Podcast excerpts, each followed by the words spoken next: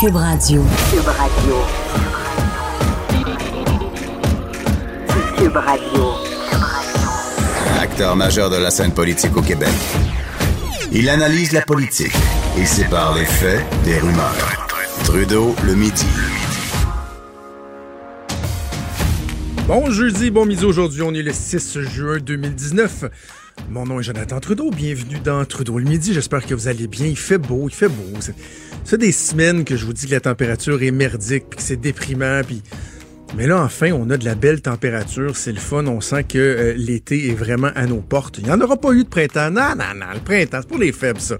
On va starter ça direct en été, ça va commencer ce week-end avec, euh, entre autres, dans la région de Montréal, le Grand Prix de Formule 1. Alors, euh, j'espère que vous passez une, belle journée. Pour moi, c'est une journée qui est spéciale aujourd'hui. Oui, oui, c'est une journée qui est très spéciale.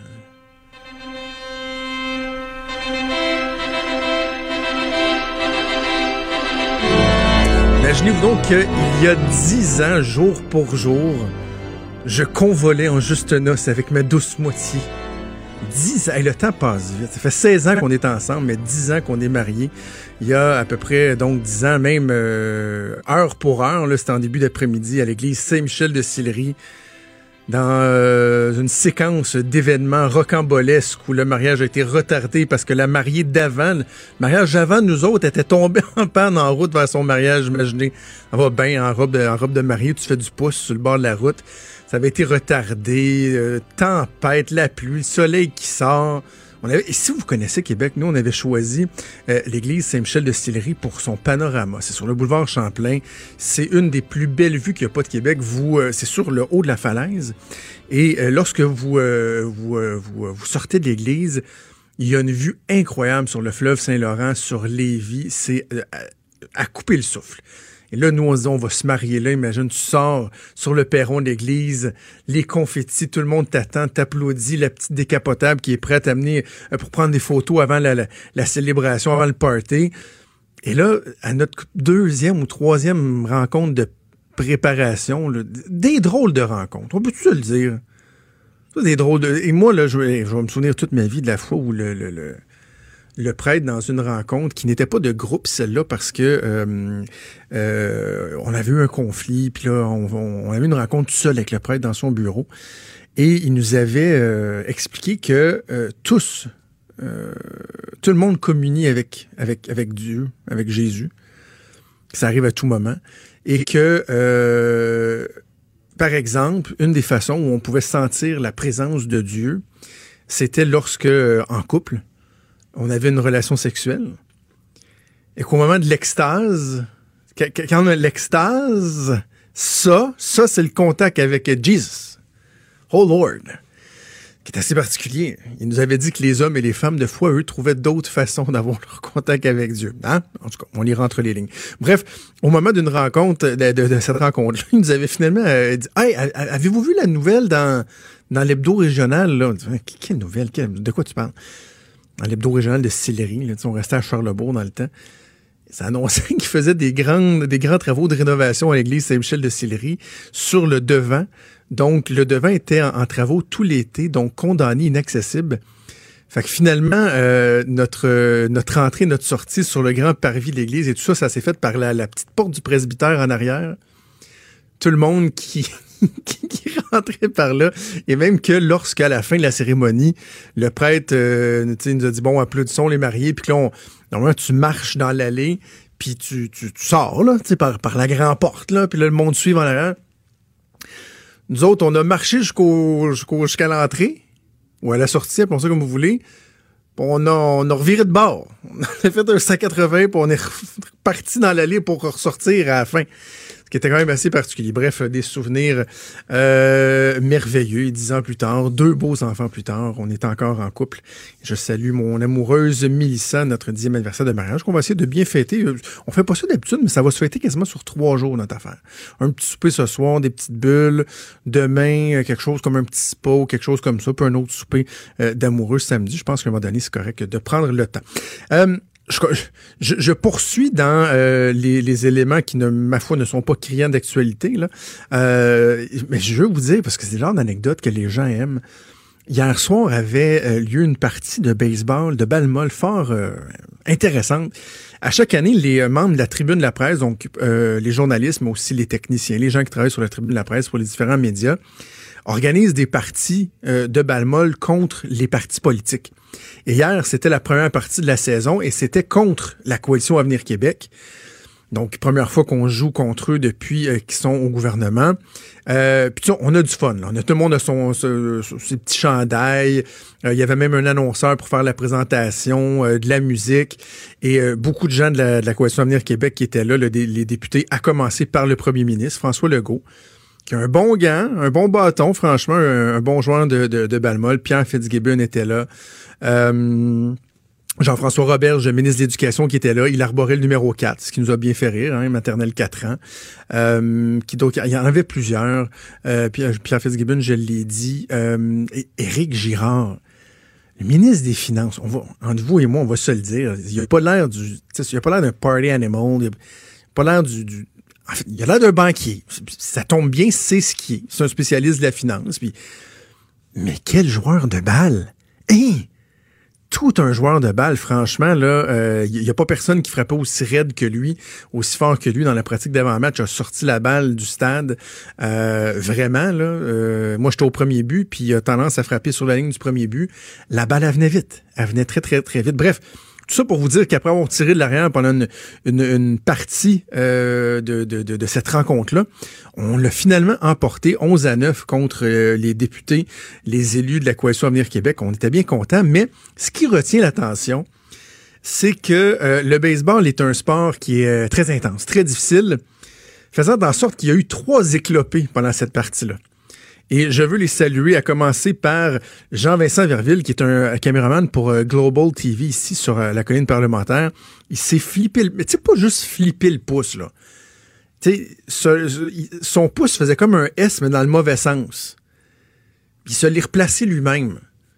Après ça, il a comme une genre de baisse de pression. Il a fallu le coucher à terre avec la glace. Finalement, évidemment, il n'a jamais rejoué. Il est parti à l'hôpital faire checker son pouce. On ne savait pas s'il était cassé ou quoi que ce soit. Et là, deux manches plus tard, Mathieu Dion, euh, journaliste à Radio-Canada, a fait une mauvaise glissade au troisième but. Vous vous souvenez de Moïse Salou avec les expos, là, qui, qui s'était cassé, c'était, je pense, le tibio complet qui avait cassé, là. À quel point ça avait fait mal juste à regarder. C'est un peu ce qu'on a vécu. Moi, j'étais dans l'abri des joueurs, juste à côté du troisième but, et Mathieu a glissé dans ma face. Et euh, on a vu son pied euh, faire un move qui n'est pas supposé faire, pas supposé d'arriver. Et immédiatement, évidemment, euh, il était en douleur à un point tel que il est parti en ambulance. Mathieu Dion est parti en ambulance. finalement, on parle d'une entorse sévère. Alors, je le salue, je lui souhaite prompt rétablissement. Pas, pas évident pour un journaliste qui doit arpenter les cordons de l'Assemblée nationale de se ramasser avec une entorse sévère. Euh, vraiment pas évident. Et le troisième éclopé, ben, c'est moi. Et là, vous dites, ah, tabarouette, moi, c'est tough, hein, le baseball. moi, je marchais dans le stationnement en arrivant euh, au terrain de balle. Je marchais une gomme, une gomme Excel. Et euh, ma molaire, ou je pense que c'est ça, molaire en dernière dent en haut dans mon palais, s'est fracturée en deux. Bon, ouais, comme ça. Je marchais, puis je fais, oh, oh, oh, j'avais une moitié, même deux tiers de dents sur la langue. J'ai aucune idée de ce qui s'est passé. C'est pas tant souffrant, sauf si je bois. La sensibilité est assez épouvantable et ma dentiste est en vacances, pas disponible pour une semaine. Alors, ben, ça n'a rien à voir avec le baseball, vous comprenez, mais euh, j'ai eu mon petit malheur, euh, moi aussi. Bref, très, très le fun, ça, de pouvoir euh, échanger avec les élus dans un cadre différent. Grosse, grosse victoire des journalistes de la tribune de la presse. je continue à vous parler de deux, trois trucs de l'actualité. Premièrement, quel bon papier de mon collègue Pascal Dugas-Bourdon qui nous apprend que depuis que la loi québécoise sur le cannabis a pris effet, un peu avant l'ajournement de, la session parlementaire précédente, dernière session du gouvernement libéral de Philippe Couillard, on a euh, adopté la loi québécoise sur le cannabis. Depuis ce temps-là, il y a des centaines de constats d'infractions qui ont été émis. Donc, par exemple, un mineur qui est prêt à consommer du cannabis euh, reçoit un constat parce qu'il n'y a pas le droit. Ça doit être légal, mais il y a certains paramètres à respecter. je pense au parc public ou des trucs comme ça proximité d'une école, quoi que ce soit. Donc, des centaines, plus de, de, de, je crois, c'est, j'ai pas je pense que c'est près de 500. Et de ce nombre, parce que là, le, le policier signe un constat d'infraction, c'est envoyé au DPCP qui lui décide s'il y a une contravention qui est acheminée par la poste. Je sais pas si vous avez vu le chiffre, là, mais il y en a eu une. Il y a eu une contravention démise depuis ce temps-là, parce que clairement, il y a des failles dans la loi faisant en sorte que quand le DPCP reçoit le dossier, lui doit se demander, bon, est-ce que j'ai un dossier béton? Est-ce que si j'envoie une contravention, est-ce que euh, j'ai toutes les chances du monde de ne pas euh, perdre si la personne va en appel ou conteste la contravention? La réponse, c'est non, parce qu'il y a des failles dans la loi. Alors, euh, les libéraux qui sont après la CAQ, entre autres, sur le projet de loi sur le, cannabis, qui trouvent ça donc bien épouvantable, qui veulent resserrer les règles, puis qu'eux avaient donc présenté une bonne loi, ben, devront peut-être euh, s'expliquer, là, parce que c'est assez ridicule de, constater qu'au bout d'une année, il y a seulement une contravention qui a été mise. Vous pensez que ça fait les policiers? Doivent plus en émettre de constat d'infraction. Ils savent que ça donne rien. Donc, on a une loi, mais qu'on n'est pas en mesure d'appliquer. Ce qui est complètement ridicule. Autre sujet que je voulais aborder avec vous, j'en ai, on en a parlé vaguement en début de semaine avec euh, le, chroniqueur euh, Claude Villeneuve euh, lorsqu'on jase de politique le mardi dans, dans l'émission. Ça concerne Régent Hébert, l'ancien ministre de la Santé sous Pauline Marois. Il a été député brièvement pour le Parti québécois. Bon, la fenêtre de 18 mois des péquistes, il a été ministre. Depuis ce temps-là, bon, il a retourné à son petit train-train quotidien. Et là, il a annoncé que il a l'intention de se présenter, probablement, c'est pas confirmé, mais pour les libéraux de Justin Trudeau. Tous conviendront que c'est particulier, d'avoir été souverainiste et là finalement dire je vais m'en aller avec le Parti libéral du Canada, un parti centralisateur qui n'est pas vu comme étant le parti le plus sympathique, le plus ouvert envers les provinces. On peut tous s'entendre que c'est particulier et vous savez quoi? Ultimement, ce seront les électeurs du comté dans lequel il va se présenter qui trancheront, qui décideront qu'est-ce qu'on fait avec les gens. On l'aime-tu, Reg, ou on l'aime pas? Est-ce que sa ferveur fédéraliste, elle est crédible ou pas? Lui, il dit, non, je passe à autre chose, le souverainisme, l'indépendance du Québec, plus personne ne parle de ça. Donc, on peut questionner. Mais je regarde les crises de bacon que les souverainistes, les indépendantistes, les purs et durs, les, les, caribous euh, nous offrent comme spectacle depuis trois jours. Puis je me dis, my God, que vous êtes pathétique, là. Hein, wake up, la gang, là. C'est juste quelqu'un qui a changé d'idée.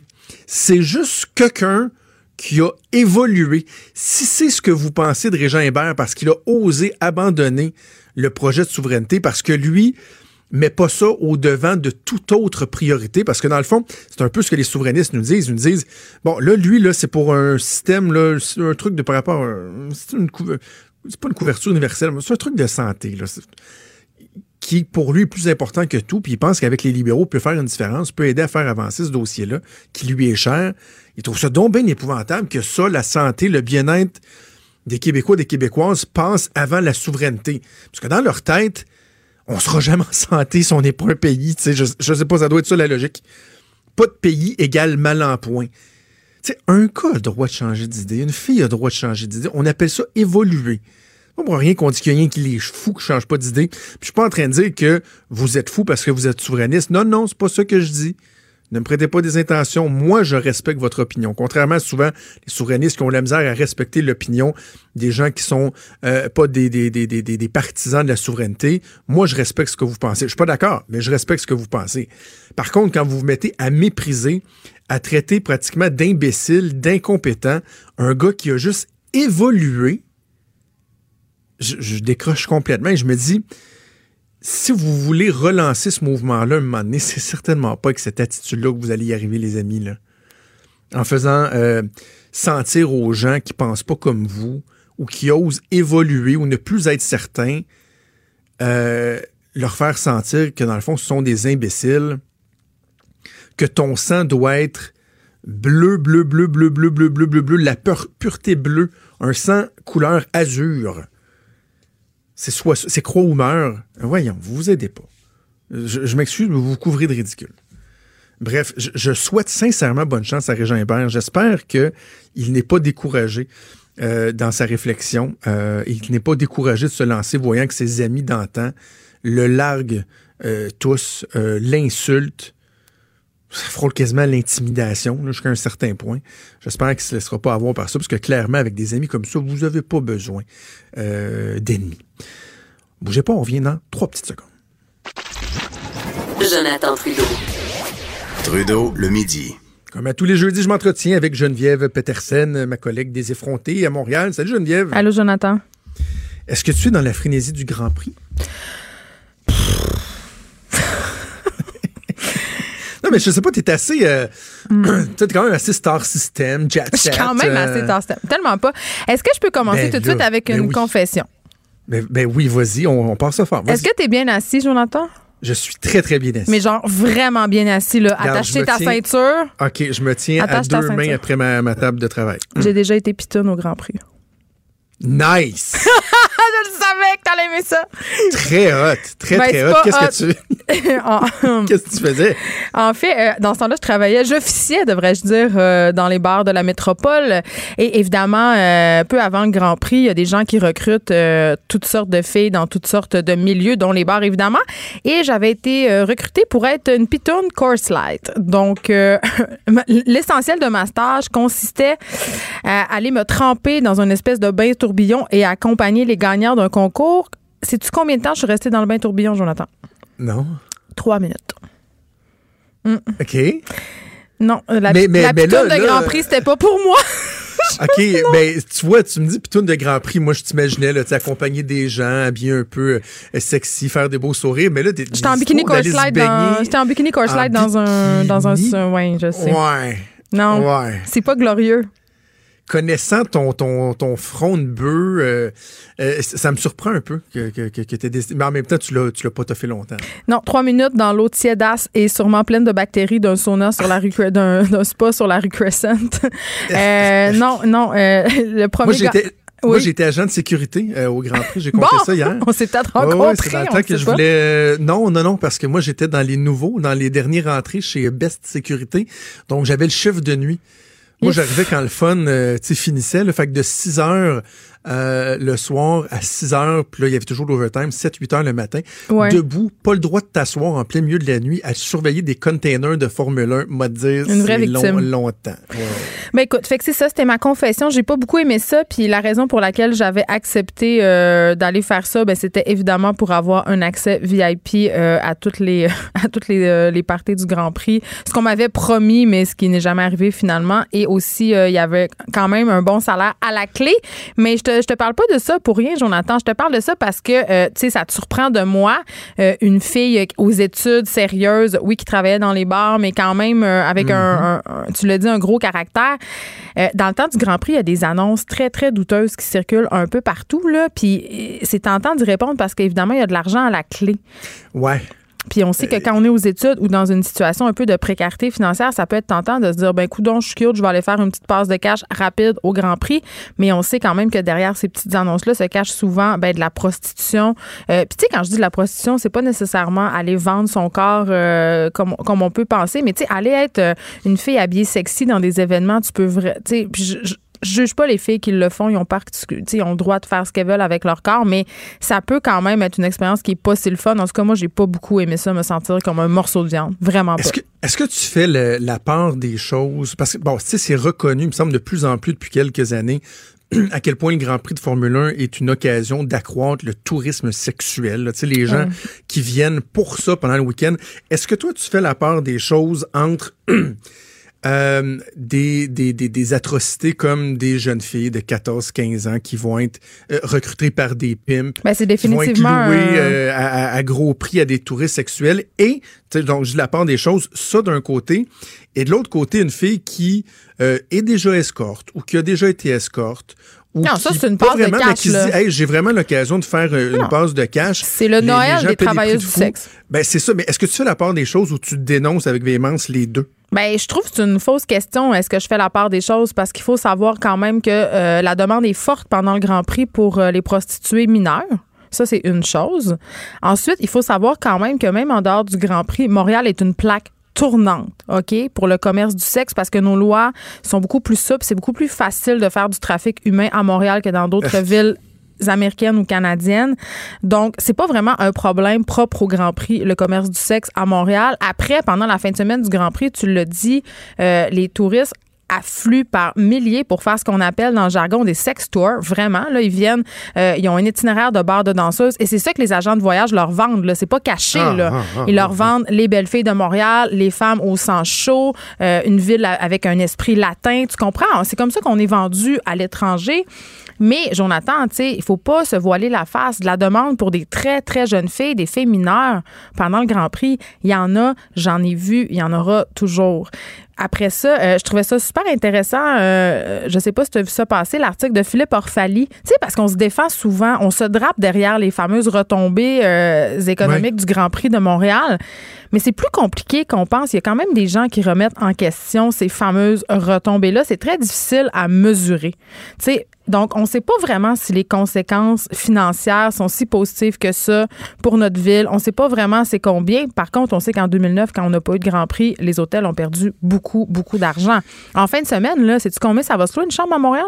Combien? Environ 450 Ah non, mais il n'y en a plus de chambre de toute façon. là. Mais, mais tu sais, Geneviève, ce débat-là sur le calcul des retombées économiques, euh, entre autres à Québec, on l'a déjà eu il y, a, il y a quelques années, où à chaque fois qu'il y avait un événement, on disait ça va être tant de millions de retombées, tant de millions de retombées. C'est dur à moment donné, tu calculer, dis- là, tu sais. Tu dis, ben c'est ça. Mais en même temps, tu regardes ça, puis tu dis, bon, qu'est-ce que le Grand Prix apporte? Il apporte une visibilité qui est hors Ouais, mais du quel commun. type de visibilité? C'est ça l'affaire.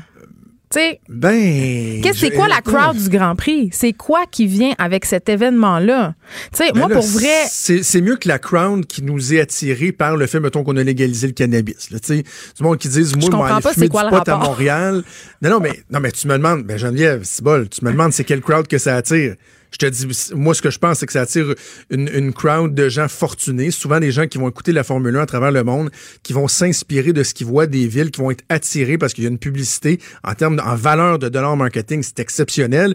Ce que ça nous amène comme tourisme, je te parle pas pendant le week-end du Grand Prix, là, je te parle year round, ce que la visibilité, les retombées que ça peut avoir versus quelque chose comme, hey, on est rendu, euh, quand on a légalisé le pot, puis le monde va venir ici de fumer du pot, tu sais, si tu me demandes si j'ai- quel je je pense pas qu'il y a du tourisme du pot. Je pense pas qu'il y a ben, du tourisme du moi, je pot, pense que ça va.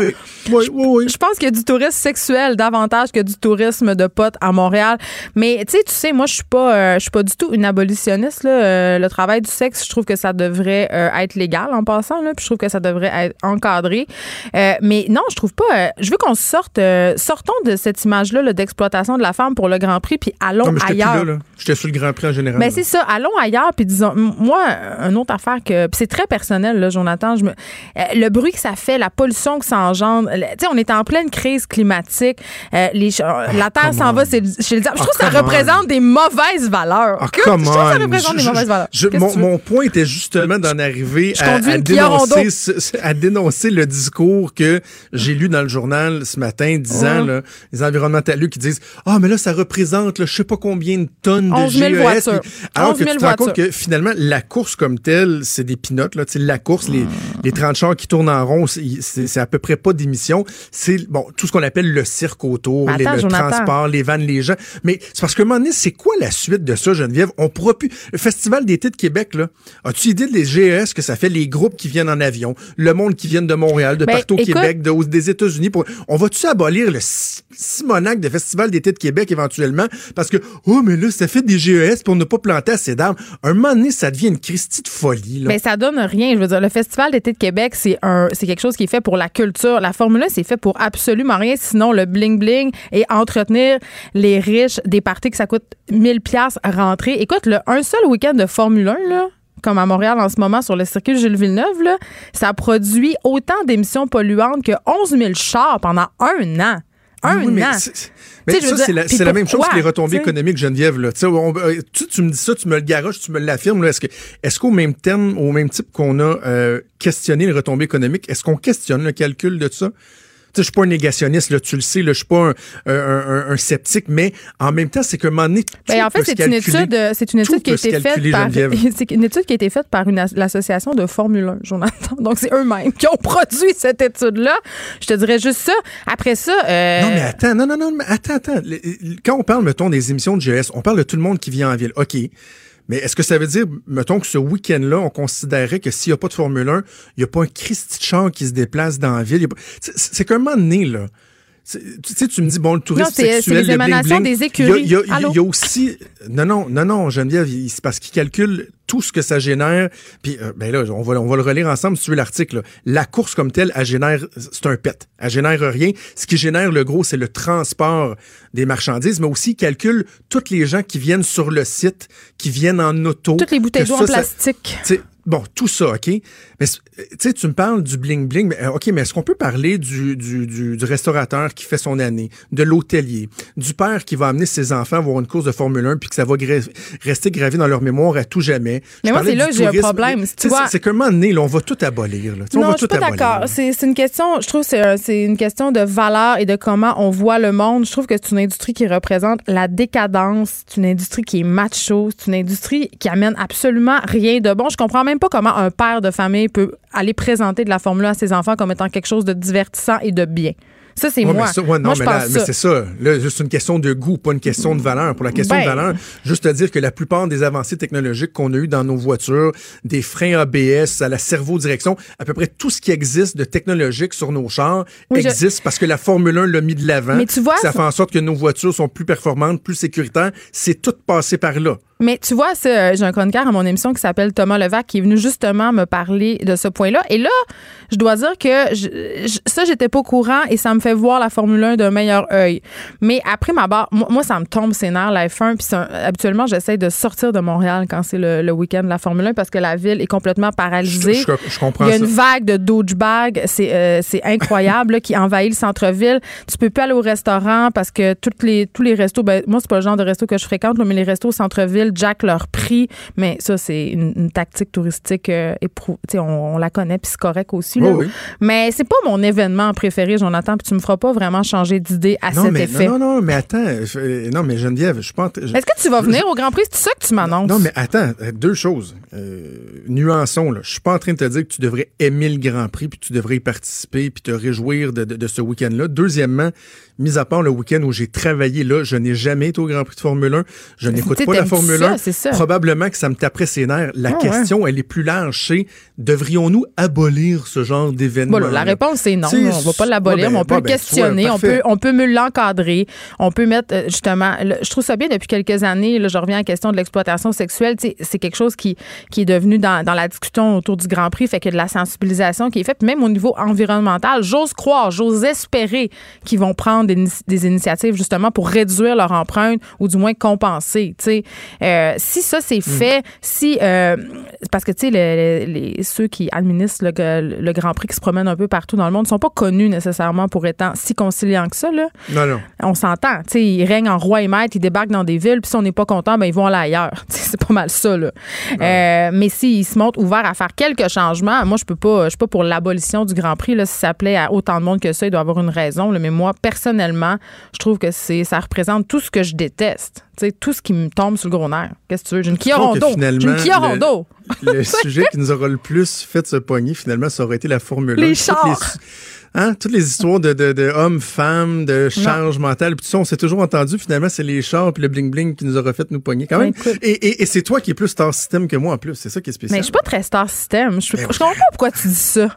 Je, je- non, moi tout ce que non. Écoute, t'es dans le journal à matin, Caroline Néron qui va tourner dans ton film, puis... Ah oui, mais là moi je, je crée, je suis pas une vedette, je suis une créatrice. Ah c'est oui, Tu différent. connais. Non, mais tu fais partie du star system. Voyons, tu connais les artistes, tu te promènes à Montréal, ton chum, toi, vous êtes, vous êtes reconnus, vous, Bon. vous sortez. C'est pas, c'est pas un reproche que je te fais, là. Je juste que c'est drôle que c'est moi qui, qui, qui a l'air de plus défendre ça. Ma vie n'est que champagne et paillettes, Jonathan. Que mais champagne non! et paillettes. Ah, D'ailleurs, après l'émission, je vais aller me faire faire les ongles. Une petite shot de Botox. Exact. Ah, mais deux, deux, deux. Moi, je dis deux. OK. On se parle la semaine Bye. Jonathan. Salut, Geneviève Peterson, qu'on peut écouter tous les matins à 9h dans Les Effrontés. Les vrais enjeux. Les vraies questions. Trudeau, le midi.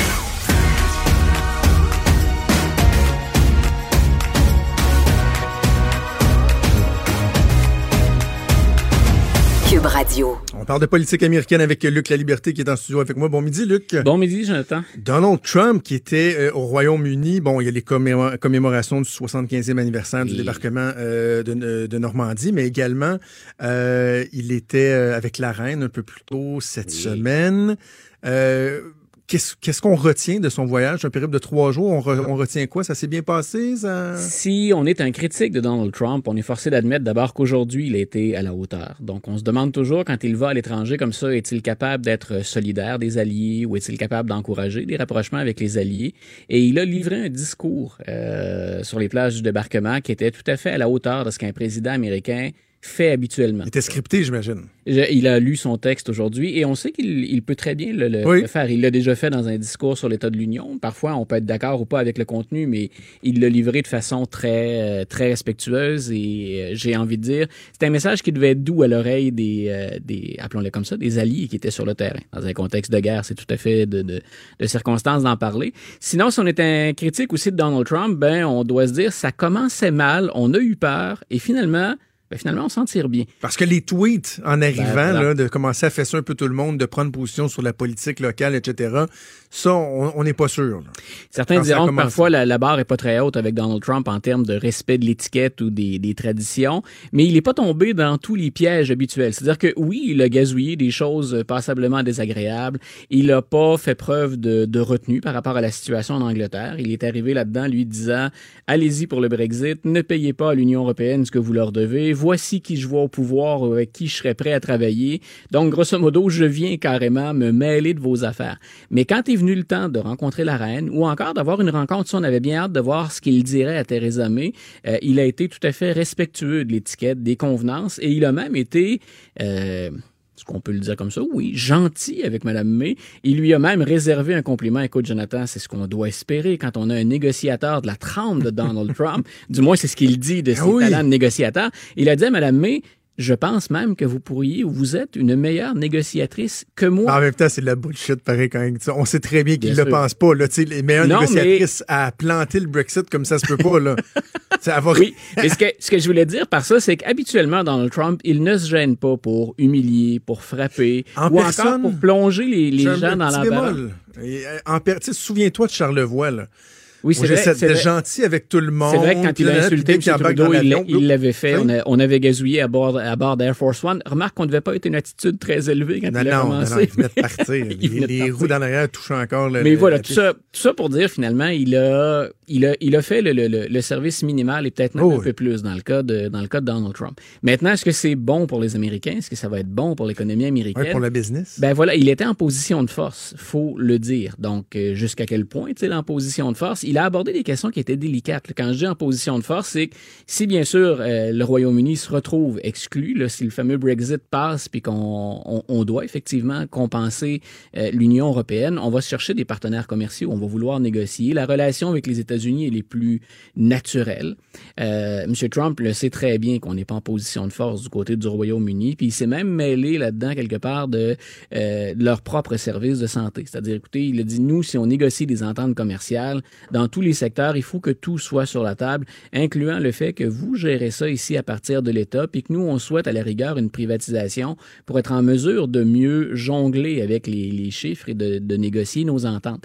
Donc, on, on verra. Mais pour ce qui est des, des, des commémorations, pour ce qui est du volet plus diplomatique, c'est le genre de choses habituellement auxquelles il accepte plus ou moins de se plier, et là, il le fait de bonne grâce. Il rencontrait M. Macron ce matin, aujourd'hui, et puis avec M. Macron, on avait hâte aussi de voir... Ah parce oui, que- parce qu'il y avait un petit refroidissement. Ben voilà, on n'était plus en période de, Ah de ouais. bromance, on n'était plus à se chatouiller euh, les épaulettes de veston, puis à, y aller de Mhm. profondes étreintes. Je disais à Benoît ce matin d'ailleurs, je pense que c'est Le Monde qui a eu une formule qui était symbolique en disant euh, le chêne est mort entre les deux hommes. On référait au petit chêne qu'on a planté à la Maison Blanche, puis Macron avait dit ben voilà, c'est le symbole de l'unité Ah. euh, entre la France et les États-Unis, puis d'une d'une- une relation finalement qui ne meurt pas. Le chêne, lui, est mort. Et le journaliste en profitait pour dire, écoutez, il y a quelque chose de symbolique. C'est que depuis que M. Trump est arrivé, ça s'est refroidi puis à un rythme accéléré. Et avec M. Macron, ben, j'ai hâte d'avoir la- la teneur des propos qu'on a tenus, parce qu'assurément, on allait parler de l'Iran, on allait parler du nucléaire iranien, euh, on allait parler aussi assurément de, de tarifs, puis on allait parler de lutte au terrorisme. Donc, euh, M. Macron aussi, il n'est pas nécessairement, on le sait, par- très apprécié dans, dans son pays.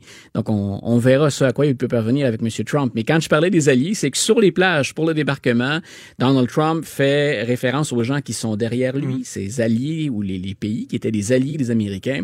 Il fait référence au sacrifice des soldats, puis à la- quelque part à la nécessité de serrer les coudes puis de s'unir, mais il fait tout le contraire en politique étrangère jusqu'à maintenant, puis dans les relations commerciales.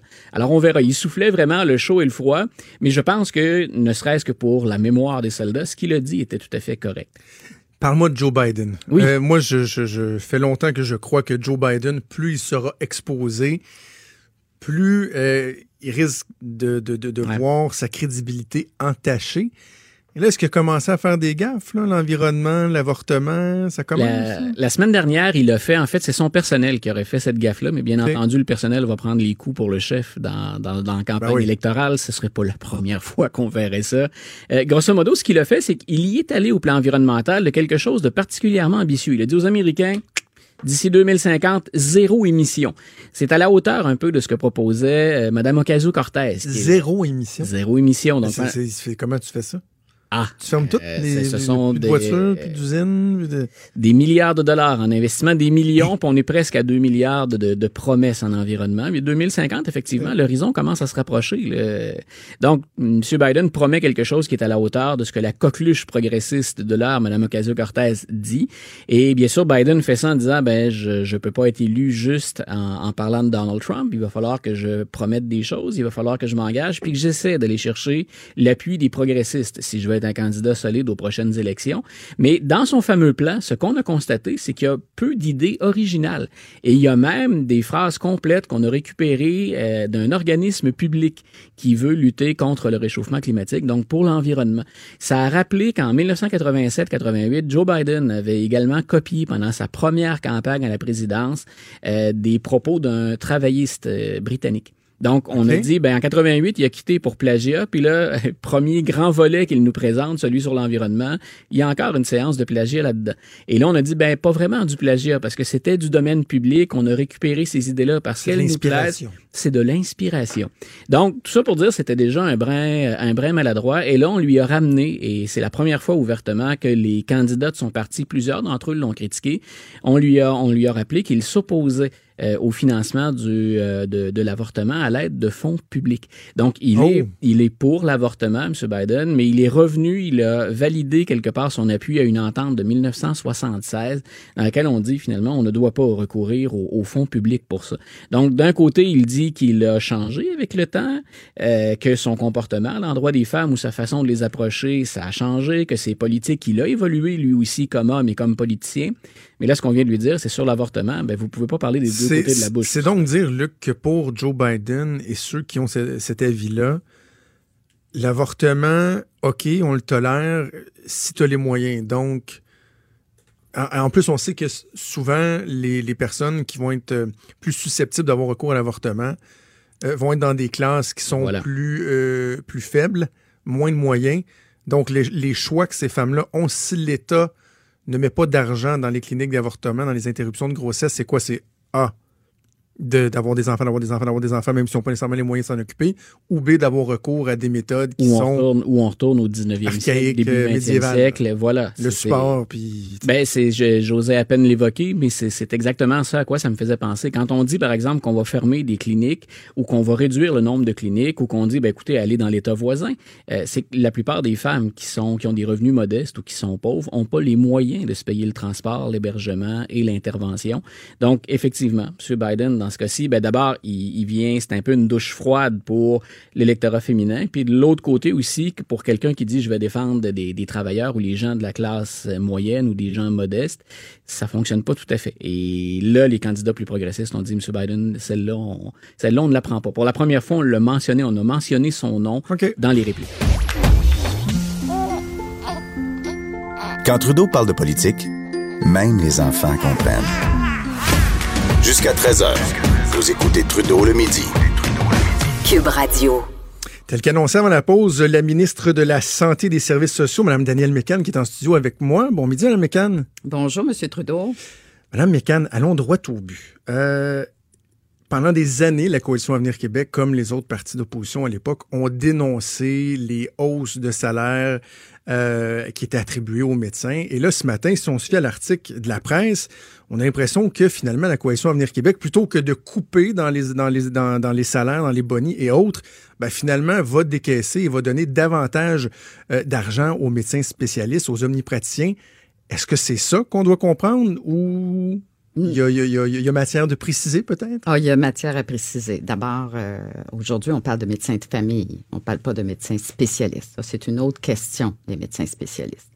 Les médecins de famille, il y a une entente qui a été signée en 2018, l'année dernière, et on avait un montant à verser cette année, même sans condition.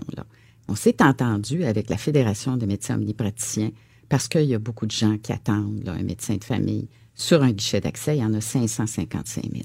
On s'est entendu de donner des incitatifs aux médecins de famille. De toute façon, il y aurait eu de l'argent. On a, on a vraiment focusé, on a ciblé les médecins qui ont moins de 1000 patients pour les encourager à prendre davantage de patients. Et c'est les mesures dont on parle aujourd'hui. OK, donc euh, avant, avant d'expliquer la mesure, là, on, on est clair, c'est pas de l'argent supplémentaire, c'était déjà de l'argent qui était inclus, qui était prévu dans euh, des ententes précédentes. On n'avait juste pas encore décidé de la répartition, si on veut, de la façon de, de le donner. OK. L'objectif maintenant. Vous vouliez changer le mode de rémunération des omnipraticiens. Est-ce que ça fait partie de cette démarche-là? Absolument. Absolument. Ça fait partie de cette démarche-là. D'ailleurs, ce qu'on dit, les mesures qu'on prend, c'est de payer davantage les médecins à forfait pour chaque patient qu'il prend en charge quand il dépasse, par exemple, 750 patients euh, ou le 1000 patients. Alors, pour des, médecins qui sont en bas de 750 patients de prise en charge, on va donner un forfait, aussitôt qu'ils vont dépasser le 750. Puis pour les médecins qui sont entre 500 et 750 euh, pardon, et 1000 patients, quand ils vont dépasser le 1000 patients, on va leur donner un autre forfait. Donc, c'est vraiment l'incitatif financier. Là. C'est, oui. là-dessus, on, on reconnaît oui. que... Et il y a des gens qui disent, mais comment se fait-il euh, que des médecins qui sont déjà bien rémunérés aient besoin d'incitatifs pour travailler davantage? Moi, je, les gens le savent, ma conjointe est médecin spécialiste, je mange des tomates, je me fais garocher des tomates depuis des années parce que je, je dévoile mon, mon intérêt, quoi que l'on parle des, des, des, des, euh, des omnipraticiens. Mais c'est pas différent de n'importe quel autre corps de métier, Mme McCann. C'est-à-dire que la productivité, souvent, va être liée à l'aspect financier de la chose. Je veux dire, c'est pas, c'est pas mal en tant que tel non plus. Là. Ben, c'est ce qu'on fait. D'ailleurs, maintenant, là, on lie la rémunération à la productivité du médecin. C'est ce qu'on fait aujourd'hui.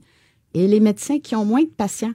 En Ontario, là, la moyenne de patients par médecin, c'est 1500. Au Québec, c'est 900. On a 4000 médecins sur un peu plus de 8000 qui ont moins de 1000 patients. Bon, il y en a qui peuvent avoir certaines raisons, on comprend ça très bien, mais il y a une bonne partie de ceux-là qui ont de l'espace, qui pourraient en faire plus. Et aussi, puis ça, je tiens à le mentionner, prendre davantage des patients vulnérables. Il y en ouais. a 165 000 sur le guichet d'accès qui ont des problèmes de santé mentale, des problèmes, des maladies chroniques, des multiproblématiques qui attendent, là, 165 000. On dit aux médecins de famille, et à l'ensemble des médecins de famille, quand vous prenez un patient vulnérable, on va vous payer le double de ce qu'on vous paie pour un patient euh, régulier. Alors, dans ce sens-là, c'est une autre bonne mesure de productivité, d'incitatif dans ce sens-là. C'est quoi l'objectif, Madame la ministre, au niveau de la, répa- la répartition, éventuellement, le, le, votre idéal, la répartition entre euh, l'aspect capitation forfaitaire et rémunération à l'acte? Est-ce que, je me trompe si je dis qu'en ce moment, on est déjà quoi? Tiers capitation, deux tiers acte? Ça dépend euh, des médecins, mais on est entre 20% puis 30% de rémunération euh, forfaitaire ou par capitation, ça veut dire prise en charge du patient. Puis nous, on veut monter à au moins 60% On est en discussion avec la Fédération des médecins omnipraticiens là-dessus. Vous voyez qu'on a vraiment euh, beaucoup à faire, mais aujourd'hui, c'est un pas dans la bonne direction. On va toujours garder un espace, une partie de la rémunération pour l'acte, hein, parce que c'est nécessaire Ah de le faire. Mais on veut inverser. On veut que la prise en charge, ça soit davantage à capitation ou à forfait. Ce qu'on fait aujourd'hui parce que l'environnement a changé. Les équipes multidisciplinaires, les infirmières praticiennes spécialisées, le médecin de famille peut déléguer à ses équipes et il peut en prendre plus de patients dans ce sens. Parce qu'il y aura, je, veux que les gens comprennent bien ce qu'est la capitation. C'est que le médecin, dans le fond, il y aura une partie de ses revenus à l'acte, on l'a dit, mais la capitation, c'est de dire, dans le fond, juste pour, je vais utiliser un anglicisme, le, le, le caseload de patients que j'ai, le nombre de patients qui me suivent, qui peuvent avoir accès à moi sans nécessairement le faire une fois par année. J'ai une rémunération qui est garantie en fonction de ça, des gens qui ont accès à moi s'ils en ont besoin. Oui, mais le médecin doit avoir ce patient-là au moins à l'intérieur de vous la allez première année. Ah oui, oui, ça va être suivi parce que la RAMQ va suivre ça. Et il faut que le médecin garde ce niveau-là de 750 et plus ou 1000 et plus continuellement, de façon récurrente, parce que c'est une rémunération qui va être récurrente. Il va avoir un suivi là-dessus. Il faut que le patient aussi vienne voir ce médecin-là ou son équipe médicale. Il y a le taux d'assiduité là, dont on a déjà parlé. Alors, il y a, il y a vraiment une responsabilité là, dans ce sens-là. Madame la ministre, tout, on dit toujours, on dit souvent, tout est dans tout. S'il y a davantage de Québécois qui ont accès à un médecin de famille, l'objectif ultime, j'imagine, entre autres, bon, oui, il y a l'accès aux, aux soins, évidemment, là, mais il y a le fait qu'on on souhaite que ces gens-là auront moins le réflexe de se rendre, par exemple, à l'urgence oui. pour consulter pour des trucs pour lesquels ils auraient pu voir un médecin de famille, mais ils n'ont pas de médecin de famille ou c'est trop long, donc ils vont à l'urgence, les urgences sont engorgées, etc. C'est- une grande roue qui tourne. On est en train d'implanter le rendez-vous Santé Québec. Puis on veut que les plages horaires des médecins hein, soient vraiment connues là, de leurs patients. Ça, ça va aider beaucoup les médecins et les patients. On veut vider le guichet. Est-ce que c'est réaliste de les vider? Les- les- le docteur Godin, le président de la Fédération des omnipraticiens, semblait dire qu'il y aura toujours là un, c'est quoi, c'est un 140 000, que, Oui, que ce oui. sera pas possible de le vider carrément? Oui. Ben, quand on dit vider, en fait, le plus possible, parce que c'est vrai qu'il peut y avoir des circonstances qui font qu'on revient sur le guichet, un médecin qui prend sa retraite, puis qu'on a un laps de temps avant de pouvoir prendre en charge les patients. Mais on veut vraiment le plus possible que les gens ne soient plus sur le guichet, qu'ils soient inscrits. Puis on pense dans la prochaine année, avec ces mesures-là, qu'on va faire des grandes avancées. Sur un autre sujet, euh, les problèmes de, couverture dans certains hôpitaux, dans certains centres hospitaliers pour l'obstétrique, la gynécologie, on dirait que c'est récurrent depuis quelques mois. Là, il y a l'hôpital d'Amqui qui défrait la manchette. Bon, un chirurgien qui est engagé, mais qui fait pas de césarienne et qui, contrairement à ce, ce- ce qu'il s'était engagé à faire, n'est pas formé pour. Donc, il y a une découverture. Ou Qu'est-ce qui explique ce phénomène-là qui semble de plus en plus présent depuis quelques mois? Ben, d'abord, il faut régler Amqui. Ça, je veux le dire euh, tout de suite. Là, puis on, travaille très intensivement là-dessus. Puis en tout cas, on voit un petit peu de lumière au bout du tunnel. Là, puis j'attends une confirmation. Mais il y a un ensemble de régions, à peu près 7-8 régions, où il y a des petits centres hospitaliers, puis il y a des découvertures à des moments donnés. hein. Et nous, ce qu'on fait actuellement avec la FMSQ, la Fédération des médecins spécialistes, et le ministère, il y a des travaux qui sont, en cours depuis quelques mois, mais à ce moment-ci, on est dans une phase intensive parce qu'on se prépare pour l'été. On a fait appel aussi à nos grands centres, Montréal, les grands hôpitaux de Montréal, le CHU de Québec, très sollicité aussi parce qu'il y a tout l'Est du Québec, mais on veut que l'ensemble, Sherbrooke, l'ensemble du Québec, euh, les grands centres euh, soient sollicités et que les, les, les médecins euh, de l'ensemble du Québec prennent soin de ces petits centres. Parce que l'enjeu, corrigez-moi si je me trompe, c'est que l'enjeu, prenons un exemple comme celui euh, d'Amqui, où, euh, bon, il y a une mettons une semaine par mois, il n'y a pas de couverture. Si vous déplacez euh, une obstétricienne gynécologue, je ne sais pas moi, de Québec, pour aller faire la couverture à Amqui, ou à risque de faire quoi, deux, trois interventions dans sa semaine, mais elle coûte cher et pendant ce temps-là, elle n'offre pas de service dans son centre hospitalier de, de, de base, d'origine. Donc, on crée un problème en en corrigeant un autre. Est-ce qu'il n'y a pas là un des enjeux? Bien, il y a, les, les, accouchements sont faits dans les plus petits hôpitaux, souvent par des médecins omnipraticiens. Hein? Mais c'est pour ça que c'est souvent des chirurgiens qui font des césariennes, qui sont dans ces hôpitaux-là. Il y a une situation spéciale à Amqui qu'on va régler d'ailleurs. OK. Euh, il nous reste deux petites minutes. Les négociations avec les médecins spécialistes, ça avance-tu, ça? Parce que votre gouvernement s'est quand même engagé à couper un milliard de dollars dans la rémunération des médecins spécialistes.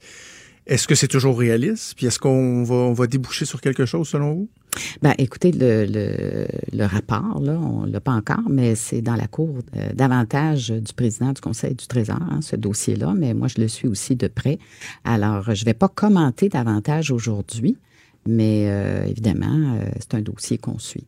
Mais j'imagine que vous êtes consciente du- fait qu'il y a un risque d'affrontement avec les, euh, les fédérations médicales.